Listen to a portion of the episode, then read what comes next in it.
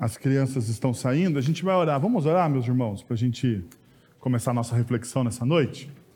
Pai, nós queremos te agradecer por mais este momento que nós tivemos aqui de adoração. Cremos que o Senhor já está falando aos nossos corações, cremos que o Senhor já está trabalhando em nós, ó Deus, preparando, Pai, para que possamos compreender e entender a Tua vontade através da Tua palavra, Senhor. Que o Senhor nos toque, que Jesus nos toque nessa noite, Pai. Nós pedimos isso, nós precisamos dessa experiência. Nós precisamos ouvir as, a, a voz do Senhor, ó Deus, nos alimentarmos do Senhor, o nosso coração, a nossa imaginação, os nossos pensamentos. Nós precisamos, ó Deus, ter a nossa vida reorientada pela tua palavra, Senhor. Então eu gostaria de pedir que o teu Santo Espírito fale aos nossos corações nessa noite, Senhor. Muito obrigado por tudo. Já te agradecemos porque sabemos que o Senhor irá cumprir a tua promessa é isso que nós oramos em nome de Jesus. Amém. Muito bem, meus irmãos. Como vocês sabem, nós estamos estudando o texto de Efésios. Nós chegamos ao capítulo 5 e hoje pela manhã a, a gente adentrou ali a, em assuntos um pouquinho mais complexos do capítulo de número 5 de Efésios, né? E nós não terminamos. Como vocês sabem, a minha enorme dificuldade né, de ter ah, um, um, um, sermão compacto. Né? Então, a gente ah, adentrou no capítulo 5 com esse tema. Com esse tema. No capítulo 5, não. Continuamos a estudar, né? versículo 3. Nós estamos estudando. Ah, ande na luz, ah, confrontando os falsos deuses da cultura secular. Por quê? Porque, como nós vimos hoje pela manhã, Efésios era uma cidade altamente secularizada. O Império Romano, né? Ah, nós precisamos nos lembrar dessa realidade, né? Ah, o cristianismo não era a religião majoritária do Império Romano, certo?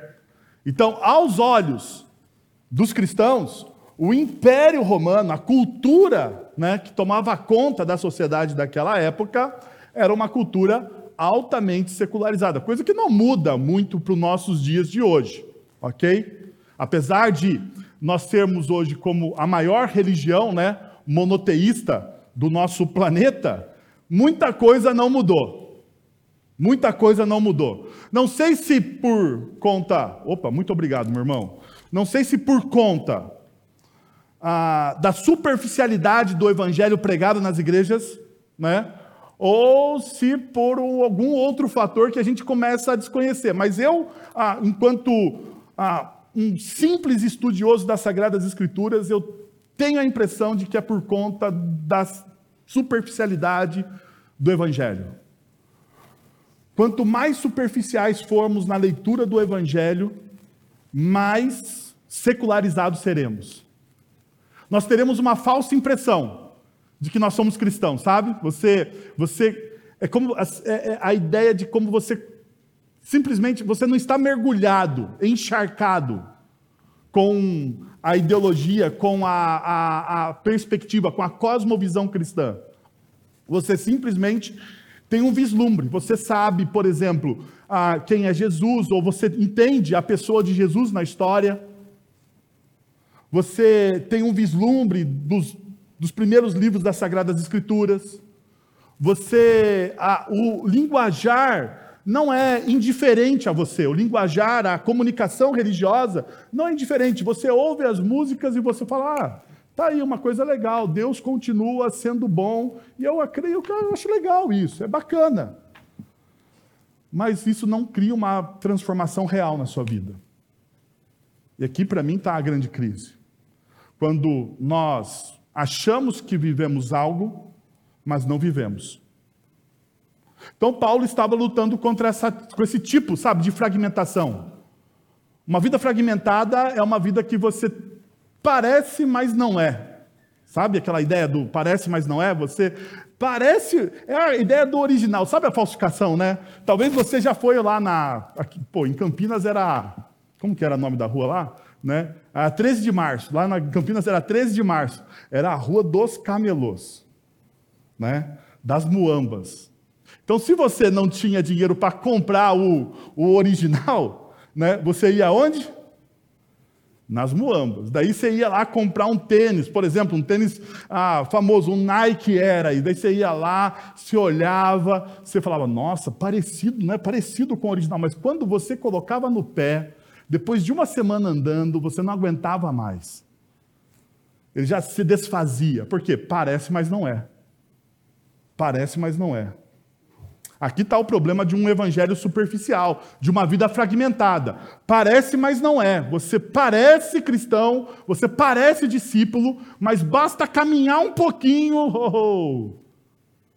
toda a sua convicção de fé se desfez. Como o tênis que você comprou lá no camelô. Aqui em Sorocaba, qual que é a rua lá do camelô? Não tem aí? Não tem, né? Então você sabe onde é, né? Eu, eu, eu, eu não vou mais nesses lugares né, profanos, assim, de compras, tá bom? Bom, para isso, para entender essa realidade, nós começamos então com esse primeiro ponto, que era: não substitua Deus por supostos salvadores funcionais. Daí você pode abrir a sua Bíblia, capítulo 5 de Efésios, a partir do verso de número 3 que diz assim: Entre vocês não deve haver nem sequer menção de imoralidade sexual, como também de nenhuma espécie de impureza ou de cobiça, pois essas coisas não são próprias para os santos. Não haja obscenidade, nem conversas tolas, nem gracejos imorais, que são inconvenientes, mas ao invés disso, ações de graças. Porque vocês podem estar certo disso. Nenhum imoral ou impuro ou ganancioso que é idólatra tem herança no reino de Cristo e de Deus.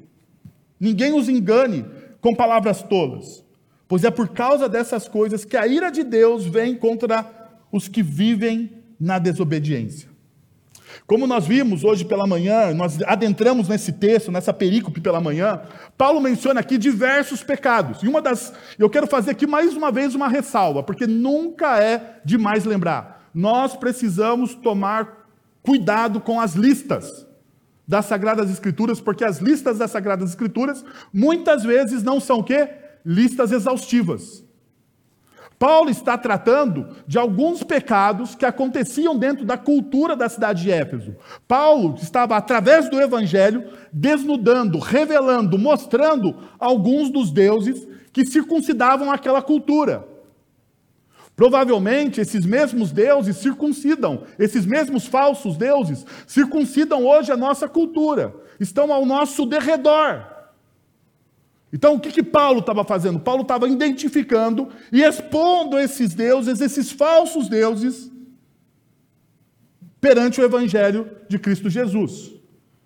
Então a gente vê imoralidade sexual, impureza, ganância e linguagem obscena. Esses pecados têm origem, todos eles, todos esses pecados têm origem no nosso coração, tentando usurpar, substituir o Deus das nossas vidas. Eles tentam se tornarem deuses pragmáticos, eles tentam re resolver problemas pontuais, e assim muitas vezes nós ah, tratamos esse tipo de coisa. Nós queremos resolver rapidamente os problemas que nós temos. Então, o que, que nós fazemos? Levantamos falsos deuses. Levantamos falsos deuses. E Paulo está demonstrando isso. Paulo enfatiza que tais pecados não devem sequer nem ser mencionados entre eles. Verso de número 3. E que não são condizentes com a sua cultura. Então, quando a gente olha essas listas, quando você olha para essas listas, você precisa lembrar qual o alicerce que Paulo está trabalhando aqui. Paulo não está trabalhando em cima de um alicerce legalista. Paulo está trabalhando sobre um outro alicerce. Eu gostaria de lembrar vocês qual é este alicerce. Todos os princípios e valores aplicados a partir deste ponto da carta do, do, de Efésios tem como pano de fundo a encarnação do amor de Cristo na vida dos seus discípulos, como uma expressão de adoração a Deus. Perceba então como isso se desenrola.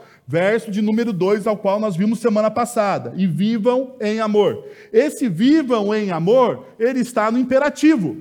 É uma ação. E hoje pela manhã eu lembrei vocês disso. É um presente contínuo. Ou seja, você sofre uma ação aqui e essa ação aqui agora nesse tempo temporário, nesse momento, ele, ela continua para o resto da sua vida. O que, que Paulo está demonstrando isso? Que a conversão, que a transformação, que a mudança no seu caráter, ela não é algo pontual. Como muitas vezes nós pensamos, nós pensamos assim, ah, a conversão, né, a gente pensa, ah, eu, eu, eu passei por uma experiência de conversão. Eu sou uma nova pessoa. E parece que daquele momento em diante, você não comete mais nenhum pecado. É uma mentira. É uma mentira. Se você pensa isso, você vive em um estado de hipocrisia perene. Porque não é assim. Porque a própria Sagradas Escrituras nos demonstram isso. É um presente contínuo. Algo aconteceu aqui, eu tive um encontro com Cristo aqui, mas a minha transformação, ela vai se desenrolar pela minha vida toda. É esse imperativo contínuo. É você vive, vive, vive, vive dentro do amor de Cristo. A pergunta é: como então a gente vive esse amor?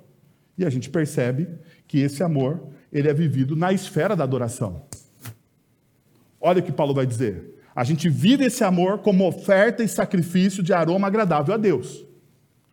Como que você vive o amor de Cristo Jesus? Você vive o amor de Cristo Jesus de maneira real, tangível, visceral, entre os irmãos, como um sistema de adoração. E aqui também desmorona algumas coisas que nós temos na nossa cultura gospel brasileira. Que nós achamos né, que aquele momento de êxtase, de adoração, quando a banda está tocando aqui, né, ah, o pessoal está chorando, o Felipe faz um solo e tal, de guitarra, e vocês acham, nossa, olha que coisa bonita. Daí vem o, vem o, vem o Júnior, faz um saxofone, e fala assim, ai meu Deus, agora eu senti Deus, agora, agora sim, o Espírito Santo está nesse lugar. E a gente acha que esse momento é adoração. Não, isso é parte da adoração. É parte da adoração. Deus usa os nossos músicos, os solos dele, as vozes, e nós sentimos isso porque isso faz parte do momento da adoração. Mas não é adoração. Não é a totalidade daquilo que nós chamamos de adoração. Dentro da espiritualidade cristã, a adoração é um relacionamento contínuo com Deus. Ou seja, em todas as esferas de responsabilidade das nossas vidas, nós adoramos. Em todas as esferas. Quando eu estou trabalhando, seja qual for o meu trabalho secular, eu ali no meu trabalho estou adorando a Deus. Quando estou me relacionando com os meus amigos, fora, da, fora do, dos muros da igreja, eu ali estou adorando a Deus. Quando eu estou educando os meus filhos, eu ali estou adorando a Deus. Quando eu saio para jantar com a minha esposa, eu ali estou adorando a Deus. Todas as esferas são permeadas dentro da vida do discípulo por adoração. Por adoração. Então, se você deseja saber um pouco mais sobre isso, você visita o nosso podcast e vai poder uh, ver, porque eu não vou ficar repregando, porque teve gente que está aqui hoje à noite que assistiu, que assistiu de manhã. Então, não quero, não quero que o pessoal fique bravo comigo. Diante disso, a gente olhou então o primeiro pecado, o primeiro Deus que o primeiro Deus, o primeiro falso Deus que Paulo desnuda com o evangelho de Cristo Jesus, a luxúria. E a, a, a síntese foi essa. A luxúria é a objetificação das pessoas. Ao invés de tratarmos o outro como um ser feito à imagem e semelhança de Deus, o tratamos como um objeto para satisfazer os nossos desejos, vontades e necessidades. Vale ressaltar que a luxúria nem sempre está relacionada ao sexo, porque a nossa cultura aprisionou a luxúria simplesmente ao sexo. Não. A luxúria é quando você usa uma pessoa para para que você tenha algum tipo de vantagem. Quando você objetifica a pessoa. A pessoa ela perde, ela perde a noção de, de, de pessoa, de ser criado à imagem e semelhança de Deus, e ela, e ela se torna nas suas mãos um instrumento. Pode ser um instrumento de prazer, pode ser um instrumento de, uh, de você galgar uh, degraus mais altos, pode ser um instrumento financeiro. Você usa a pessoa. Você usa a pessoa. Tanto que os pais da igreja, os pais do deserto, na verdade, eles olhavam a luxúria de uma maneira mais ampla. Eles não olhavam a luxúria simplesmente por uma perspectiva da sexualidade. Ela é também, porque no texto pela manhã que nós estudamos, nós trabalhamos isso. Então, se você quer ouvir sobre isso, você faz o quê? Vai lá no nosso podcast, acessa e vê, ok? Agora pela noite nós vamos continuar caminhando. E eu não sei se pela manhã foi mais difícil, se vai ser mais difícil agora. Não sei qual é o pior. Por quê? Porque hoje a gente vai falar sobre ganância. Sobre ganância. E eu tenho para comigo que a ganância ela é aquela coisa sorrateira, sabe? Que ela entra na nossa vida e a gente não percebe. Não percebe. Porque veja só, olha como nós fazemos uma leitura errada dos evangelhos. Quando Jesus fala dos pobres no evangelho, e ele fala sobre, né, a, por exemplo, bem-aventurados os pobres, né, porque deles é bem-aventurados os Vamos lá, meus irmãos, pelo amor de Deus, né? Vamos lá, escola dominical, escola dominical. Bem-aventurados os pobres, por quê? Meu Deus do céu, gente. Vocês vão me responder domingo que vem isso, tá bom? Então, quando você olha, quando você vê lá, bem-aventurados os pobres, você pensa o quê? Que você é o pobre. Não é? Você fala assim, ah, não, eu sou um pobrezinho. Eu sou um pobre, sempre tem alguém mais rico do que eu. Mas você não é o pobre que a Bíblia retrata como pobre. Você está anos-luz, anos-luz, daquilo que a Bíblia retrata como pobre. O pobre bíblico é o pobre miserável mesmo. O pobre bíblico é aquela mulher, aquela viúva pobre, que vai fazer uma oferenda, uma oferta, e ela tem uma moeda de bronze. Uma moedinha de bronze, que não vale absolutamente nada. E que ela coloca ali todo o sustento dela. O pobre que a Bíblia fala é deste pobre. Então a gente tem uma visão errada. Porque muitas vezes o que, que acontece? Nós fazemos uma leitura vitimista das Sagradas Escrituras. E eu aprendi com um amigo meu que eu preciso ler as Sagradas Escrituras contra mim. não a favor de. Porque a gente muitas vezes fazemos o quê? Nós lemos as Sagradas Escrituras a favor de. Você pensa que você sempre é o injustiçado. Você sempre você pensa que Deus tem que estar ali te servindo, porque afinal de contas você é o coitadinho. Não. Muitas vezes você precisa ler as Sagradas Escrituras contra o seu coração para você entendê-la. De verdade. E é isso que eu vou propor para vocês. Talvez por isso que não seja fácil. Não seja fácil porque nós não nos vemos como gananciosos. Nós não nos vemos como gananciosos. Se eu perguntar, quem é ganancioso aqui, levanta a mão. Ninguém vai levantar a mão, porque vai falar assim: eu não sou. Eu não sou.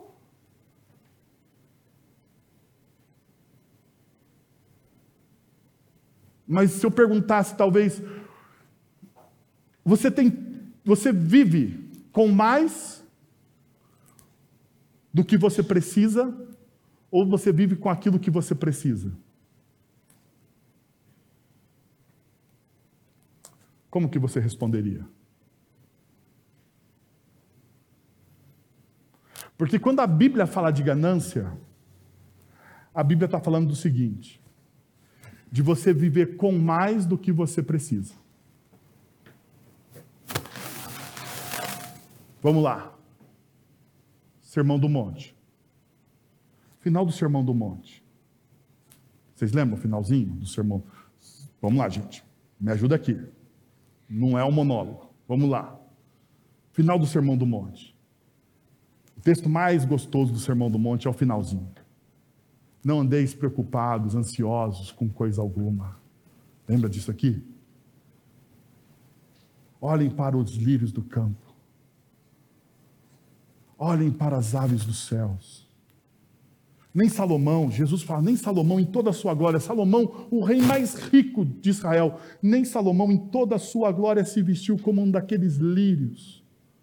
Daí você pensa, nossa, Deus vai me dar roupas tão boas quanto a de Salomão. A gente sempre lê dessa forma.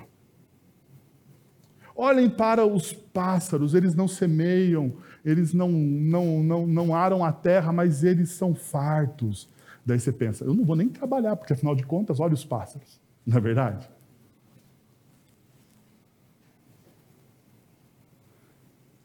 Jesus vai dizer: não ande ansioso com coisa alguma.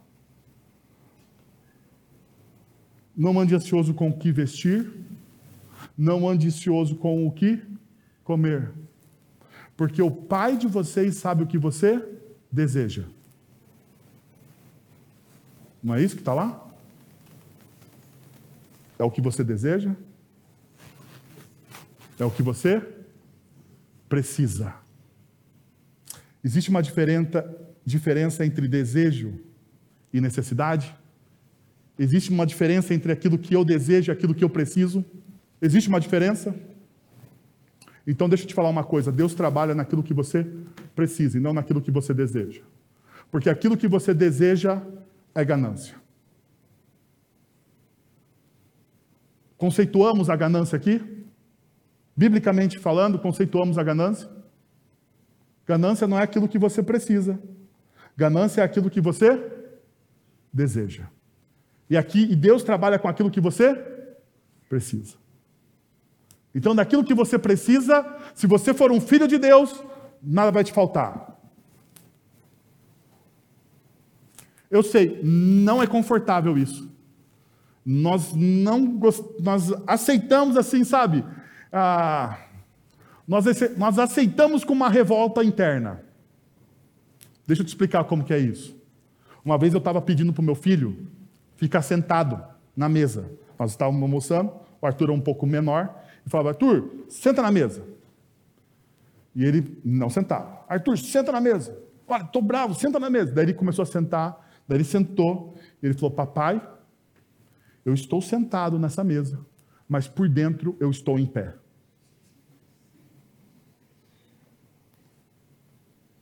Concordar com essas palavras que eu disse para você é a mesma coisa.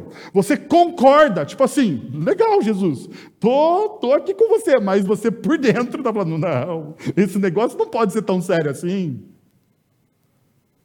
É da mesma forma como a gente tratou a luxúria hoje pela manhã. Você olha e fala: não, legal, palavra necessária, pastor. Mas por dentro fala assim: mas meu Deus, é tão dura essa palavra.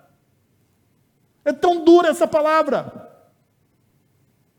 Sempre às vezes, a, né, a, gente sempre trabalha dessa maneira. Então você tem que tomar cuidado com o seu coração. Então vamos lá. Antes da gente não perder mais tempo aqui. Ganância. Olha o que Jesus vai dizer ah, no versículo de número 3. Você não deve, não deve, assim como a luxúria, você não deve ter contato com o quê? Com a cobiça. E no 5, ele conceitua a, a, cobiça ou a ganância, né? A, a ganância, ela é o quê? Ela é idolatria. Ela é idolatria. Perceba então que a cobiça tem a ver com o seu desejo ávido por ter mais. E a ganância aqui é alguém ansioso para ter mais e obter o que pertence aos outros. A ideia do texto, a ideia do original é essa. A cobiça, a cobiça é o desejo ávido sempre por mais, por mais, por mais, por mais. E a pessoa não se satisfaz. Não se satisfaz. Não existe no coração daquela pessoa o contentamento. O ganancioso é alguém que é ansioso por ter mais. Por ter mais, ele é ansioso, ele deseja, sabe? É aquela ânsia que você não consegue controlar, aquele negócio que fica fervendo no seu coração, borbulha dentro de você. E muitas vezes, quando isso extravasa, você deseja aquilo que o outro tem. o outro tem. Aqui está o grande problema da ganância. Quando o seu coração se torna ganancioso, fatalmente você vai desejar aquilo que o outro tem. Necessariamente não significa que você vai furtar do outro para ter aquilo que ele tem. Mas você vai batalhar para ter melhor do que ele tem, porque você está em uma competição. Aqui está uma outra face do coração ganancioso. O coração ganancioso sempre está em competição. Sempre. O coração ganancioso sempre está se comparando com o outro, porque ele nunca está satisfeito. Ele sempre se compara. Sempre se compara. Porque ele nunca está satisfeito com aquilo que ele tem. Ele sempre está aprisionado ao que os outros têm, não aquilo que ele possui. E daqui está um grande problema, porque quando você está aprisionado a, com aquilo que os outros têm, e você não se preocupa com aquilo que você possui, você nunca cuida daquilo que você já tem. E daí, o ganancioso, ele se torna alguém totalmente frustrado. Por quê? Porque ele nunca está contente. Perceba então que a ganância ela extravasa para a idolatria. A ganância é identificada então como um desejo insaciável por mais. Equiparado por Paulo à idolatria em Colossenses capítulo de número 3, verso de número 5. Ele diz: "Façam morrer todo o que pertence à natureza terrena de vocês, a ganância, e a ganância, mais uma vez, mais uma vez, Paulo em Efésios coloca idolatria, e em Colossenses capítulo 3, verso número 5, ele diz que a ganância que é idolatria. Ela envolve ansiar algo por algo, ela envolve ansiar por algo além de Deus, violando então o mandamento: não terá outros deuses além de mim. Êxodo capítulo 20, verso número 3. A ganância surge sempre dentro do nosso coração. A ganância não se limita às posses materiais. Muitas vezes a gente acha que tem a ver com dinheiro, mas não. Ela revela um desejo desordenado, insaciável, por mais do que Deus nos deu em Cristo Jesus. Sempre por mais. Nesse sentido, a ganância menospreza a bondade de Deus para com as nossas vidas. O ganancioso, ele sempre diminui a ação de Deus ou aquilo que Deus lhe deu. Porque já que não está bom, e tudo que eu tenho é o que Deus me deu, então nunca está bom. Ele sempre vai diminuir a ação de Deus. Ele sempre vai diminuir a bondade de Deus. Por isso, a espiritualidade do ganancioso está comprometida. Porque ele nunca consegue ser grato. Ele nunca consegue ser grato. Ele nunca consegue olhar para as coisas que ele tem e com gratidão bem dizer o nome do Senhor. Então perceba, a adoração dele, ela é uma adoração falsa. Porque no coração dele não existe o que é mais genuíno, o que é mais puro dentro do relacionamento com Deus, que é a gratidão. Então perceba, se o ganancioso não consegue ser grato pelas bênçãos mais simples, fugazes que Deus nos dá, o ganancioso consegue ser grato pela salvação em Cristo Jesus? O que, que vocês acham? É uma consequência. Se ele não consegue ser grato no pouco, ele não consegue vislumbrar o muito que Deus fez na cruz por ele. Não consegue. Lembre-se então que a ganância ela não está simplesmente atrelada, atrelada a bens. Ela está atrelada a poder, a poder econômico, a poder de influência, a atração. A ganância não é simplesmente o poder econômico. Talvez seja no poder econômico que ela seja mais vista, mas ela não é simplesmente no poder econômico. A ganância, ela tenta controlar a soberania de Deus. Ela usurpa a soberania de Deus. E se ela usurpa a soberania de Deus, perceba, se, a, se, o ganancioso tenta controlar a soberania de Deus, usurpando a soberania de Deus, o ganancioso nunca terá o caráter de Cristo Jesus. Porque, segundo Filipenses, o Cristo sendo o próprio Deus, ele, ele fez o quê? Ele não, não usurpou o lugar de Deus. Ele se submeteu à soberania de Deus. Porque ao se submeter à soberania de Deus, o Cristo experimenta a bondade do Pai.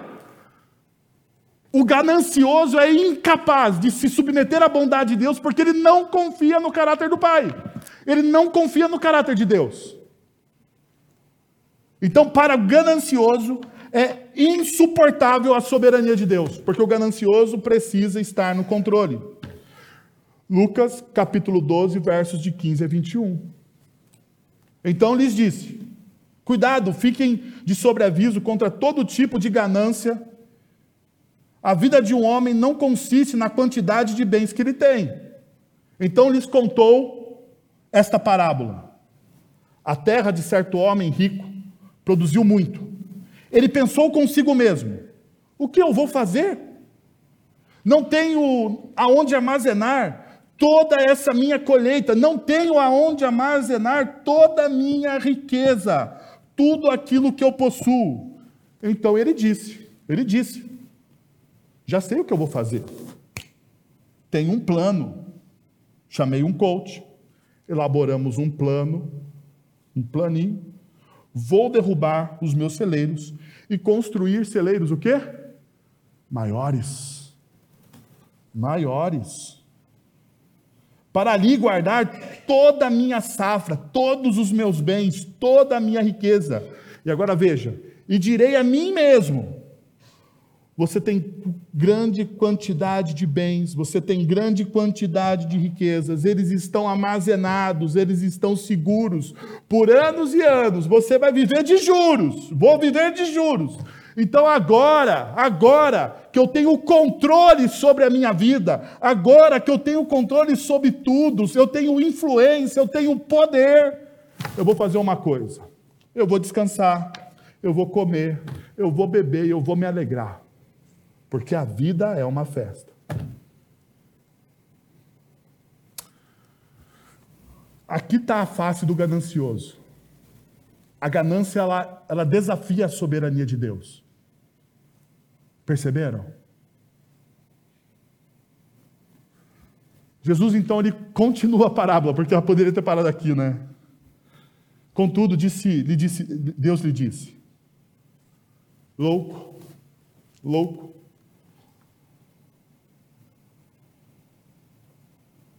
Porque o que, que adianta tudo o que você tem?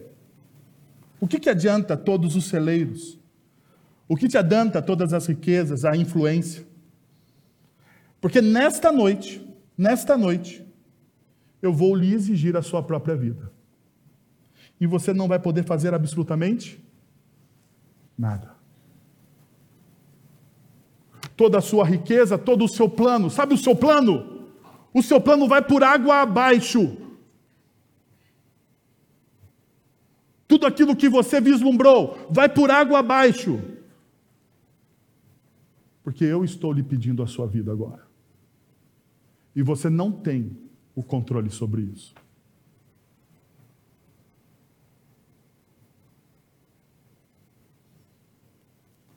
Nós desejamos tanto algumas coisas, mas nós esquecemos que nós não temos o controle sobre essas coisas. Sabe, você deseja tanto ter sucesso, riqueza. Eu não estou falando de você, estou falando, vamos falar nós, nós, tá bom? Nós, nós, nós. Eu vou pôr aqui a linha por trás de mim, para você não se sentir sozinho nessa. Né?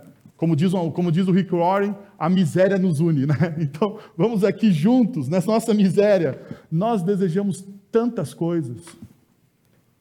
Nós desejamos o sucesso, a saúde, a riqueza. Nós desejamos controlar tantas coisas. Mas a pergunta é: você tem o controle sobre isso?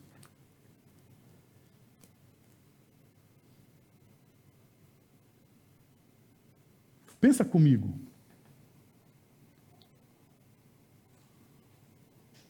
Se você se tornasse rico, se você ganhasse na Mega Sena, eu sei que você não joga porque você é crente, tá bom?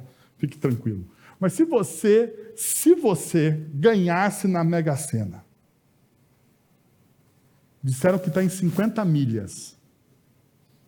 50 milhas, cara. Nem se eu trabalhasse Toda a minha vida eu tenho 50 milhas. 50 milhas. Se você ganhasse na Mega Sena 50 milhas, o que, que você faria amanhã? Não, é sério. Não é brincadeira. Se você ganhasse 50 milhas, o que você faria amanhã?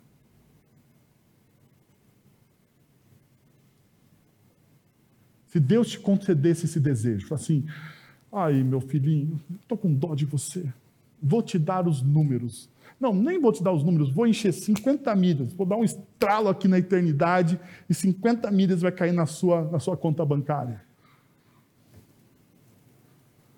O que, que você faria amanhã? Eu sei o que você não faria.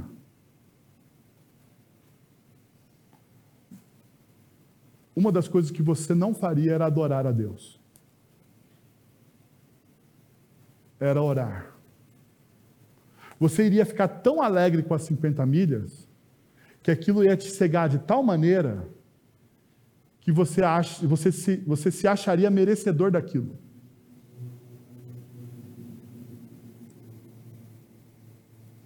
E Deus, então, não passaria nem ser um detalhe na sua vida ele inexistiria para você. Porque afinal de contas, você resolveu todos os seus todos os seus o quê? Problemas. Todos os seus problemas. Faça a conta, 50 milhas nos juros da poupança por mês, está resolvido. Está resolvido. Então deixa eu te perguntar, a quem você adora? A pergunta que Jesus fez aos seus discípulos: a quem vocês adoram? A Deus ou ao dinheiro?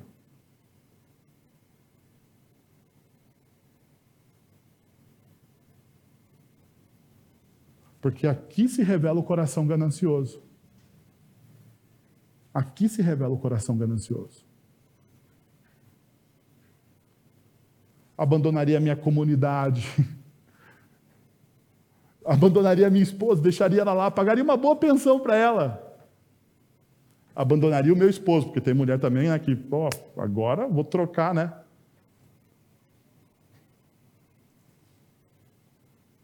Viajaria o mundo. Você, você tem várias listas aí do que você faria.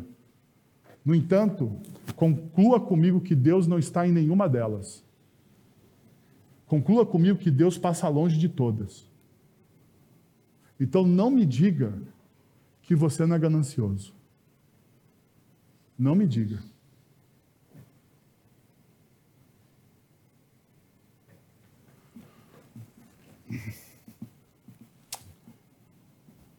Então deixa eu te mostrar, a ganância, ela é o nosso ponto cego. Muitas pessoas têm dificuldade de reconhecer a presença da ganância em suas vidas. Vivendo numa cultura materialista, a ganância se torna tão comum que é, que é frequentemente ignorada e minimizada. Devemos permanecer vigilantes e estar atentos a essa tendência. Nós somos tão materialistas que nós esquecemos disso. Por isso que o, a, o Tim Keller vai dizer que nas culturas materialistas, a ganância é o ar que se respira. A ganância é o ar que se respira. Dentro dessas advertências, você precisa então relembrar: desafie a mentalidade materialista. Vivemos em uma sociedade que valoriza o materialismo e nos pressiona a buscar a satisfação nos bens materiais.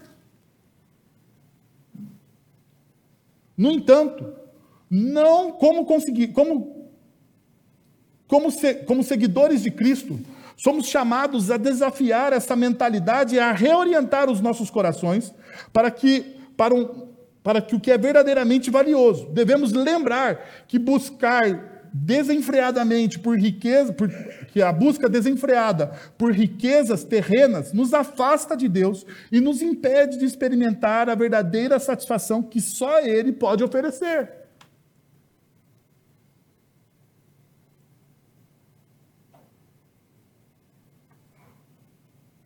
O que, que eu te proponho? Te dou um conselho.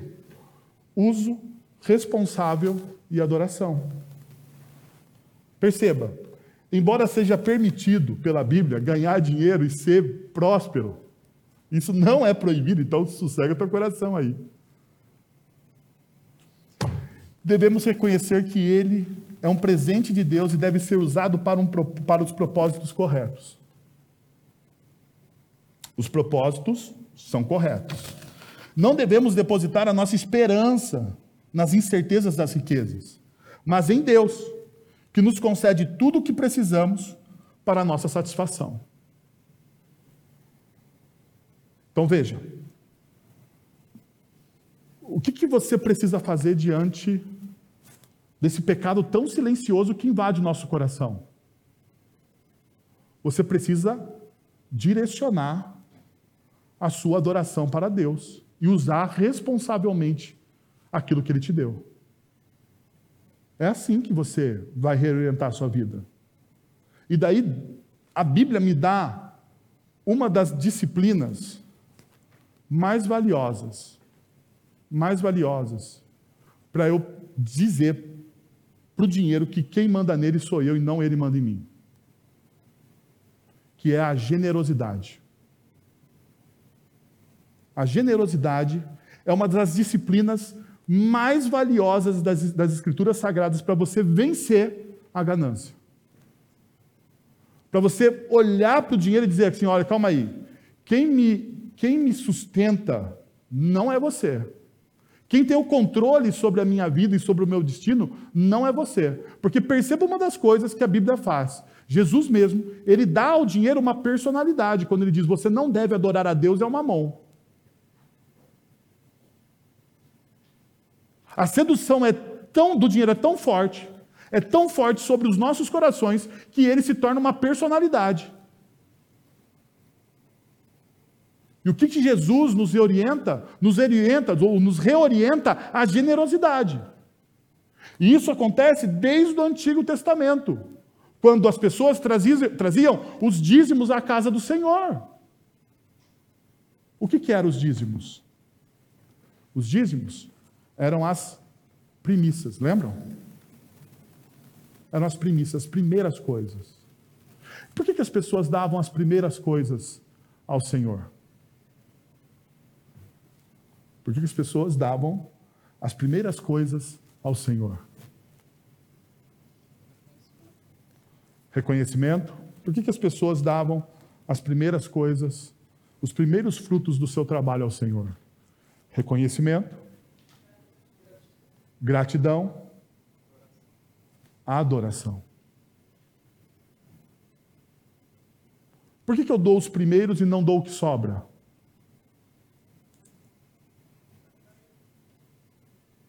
Porque a adoração para Deus não pode ser com aquilo que sobra, pode?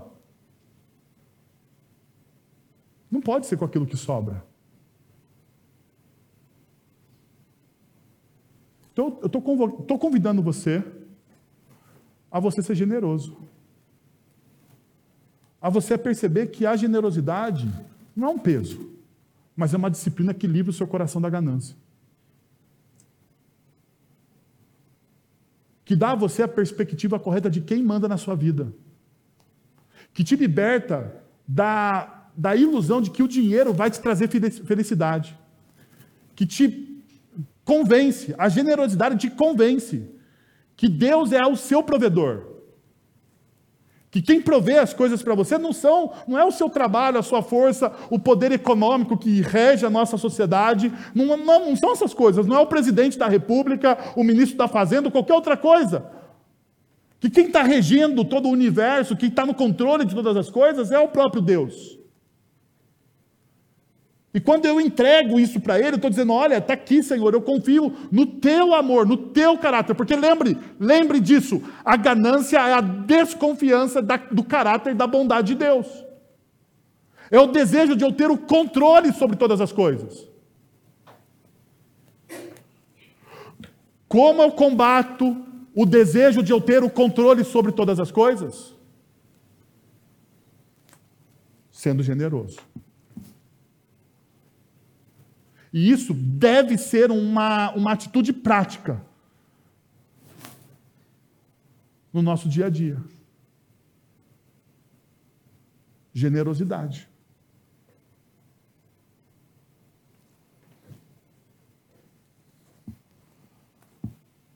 A pergunta que eu tenho para você então, nessa noite, neste momento, é: quem você adora?